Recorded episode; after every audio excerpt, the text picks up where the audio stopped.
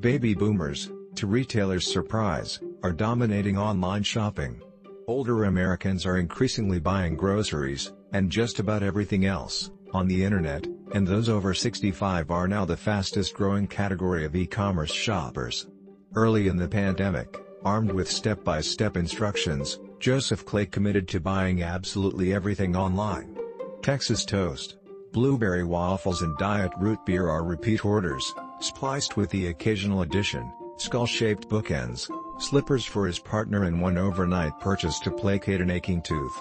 He gladly shelled out $17.21 for a tube of Anbesol, an over-the-counter pain-relieving gel, which Amazon had to him before dawn. My youngest daughter shops online constantly, so I called her up and said, Hey, this online shopping thing, how does it work? Said Clay, 60, a retired engineer in Nashville. She gave me a quick rundown, and it just blew me out of the water. The coronavirus pandemic has reshaped habits and behaviors of even the most resolute shoppers as social distancing became a key line of defense against infection. But one of the most significant and unexpected shifts, experts say, was the almost immediate embrace of online shopping by people in their 60s, 70s and 80s. As baby boomers move online, retailers and consumer goods brands are scrambling to meet them there with round-the-clock customer service, detailed nutrition information and interactive videos aimed at simplifying e-commerce for the uninitiated. Instacart, the nation's largest online grocery provider, has created a service that helps older consumers set up accounts, fill their carts and place their first orders. The program has been popular, helping onboard hundreds of thousands of new shoppers. There has been a significant increase in consumers over 50 who had never shopped online and are now saying, Oh wow, this is so much easier than I thought, said Deborah Weinswig, chief executive of retail consulting firm Coresight Research. There's going to be a lot more mixing and matching, maybe I want to go to the store to squeeze my own vegetables, but I'll get non-perishables and dry goods delivered. Consumers 65 and older, on average, spent a total of $1,615 online from January through October, a 49% increase from a year earlier making them the fastest growing cohort of online shoppers, according to NPD Group's checkout tracking, which captures data from consumer receipts both online and in stores. Frequency of purchases, meanwhile, climbed more than 40%. And though the trend is born primarily from necessity, older adults are at higher risk for complications if they contract COVID-19. Analysts say they expect the behavior to stick even after the pandemic is over. I don't think I'll ever go back to a grocery store, said Chip Bergh, 63, chief executive of Levi Strauss & Company I'm one of those people who likes to go grocery shopping, but I haven't stepped foot in one during the pandemic. It works well enough. Clay starts each month with a $1,200 grocery delivery for his four-person household in Nashville, including his 23-year-old son and 80-year-old mother. Sometimes he makes a Kroger run to pick up meat, bananas and other fresh items, but otherwise he avoids stores. It hadn't occurred to Ethel Morrill that she could fill her fridge without a trip to the store until a few months ago, after some promotional Instacart emails and her own wariness about going out during the pandemic prompted the 75-year-old to give grocery delivery a try. Now I love it so much that I won't ever go back, said Morrill, who lives in Prince George's County, Maryland and uses a combination of delivery and curbside pickup services. She also got an Amazon Prime membership last year, which she says she wouldn't have ordinarily considered. Jeff Bezos, Amazon's founder and chief executive, owns the Washington Post, I'll be honest with you, I was just so used to going to the store, she said. But now, I'm thinking, why did I ever do that? Grocery delivery was supposed to be the ultimate pandemic lifeline, but it's falling short. Baby boomers are a coveted demographic, they tend to be loyal customers and have more disposable income than their younger counterparts.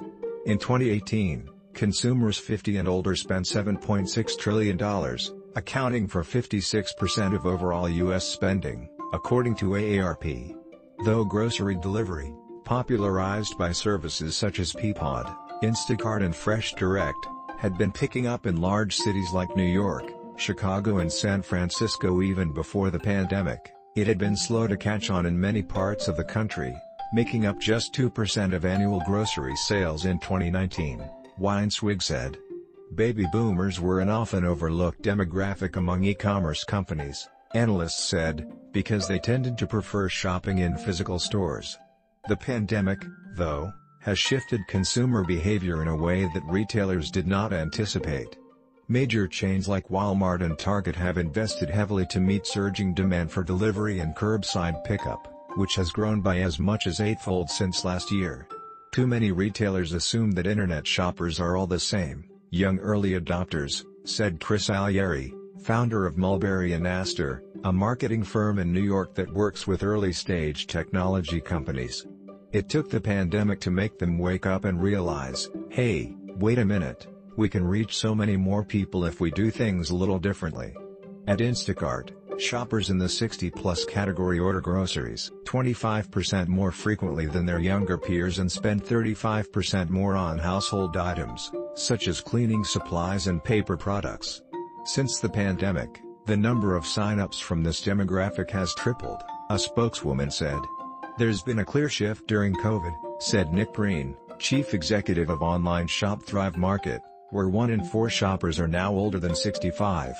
We saw a spike and immediately started making changes to cater to older users because we knew a lot of them were at most risk of COVID and maybe hadn't shopped online before.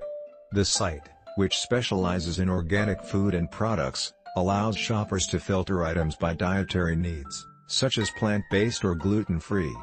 Thrive Market has also expanded its selection of supplements, which tend to be popular with older shoppers. Packaged foods company Kraft Heinz is hoping to simplify online shopping by working with Instacart, Kroger, Walmart and other retailers to group items online by category, such as breakfast or burgers, instead of traditional supermarket aisles. The company is also creating videos and interactive images that clearly show a product's size and ingredients, and is giving shoppers the option to add several related items, say, ketchup, mayonnaise and pickles, to their carts with one click. In many ways, executives said, the shift to online shopping makes it easier for companies to anticipate and meet consumers' needs. We've seen a significant increase in baby boomers shopping online, so the focus has been, how can we make this as easy as possible for them? Said Elizabeth Bennett, Vice President of E-commerce for Kraft Heinz. If you think about a traditional store, I can't control which entrance you walk in or which aisles you go down. But online, when we see who you are as a consumer, we can surface certain items.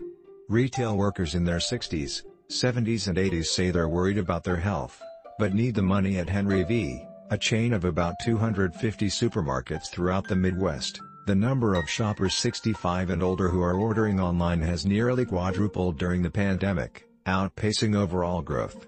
Many of its locations have expanded pickup areas in their parking lots and are adding new delivery options, according to spokeswoman Dawn Buzinski. The grocer has also added a tool to its website that allows shoppers to search for recipes and add ingredient lists straight to their online carts. And the shift is not confined to groceries, older shoppers are flocking to other online retailers, too. The number of baby boomers shopping on Lowes.com soared more than 70% in the first two months of the pandemic, according to Jackie Pardini Hartzell, a spokeswoman for the home improvement chain.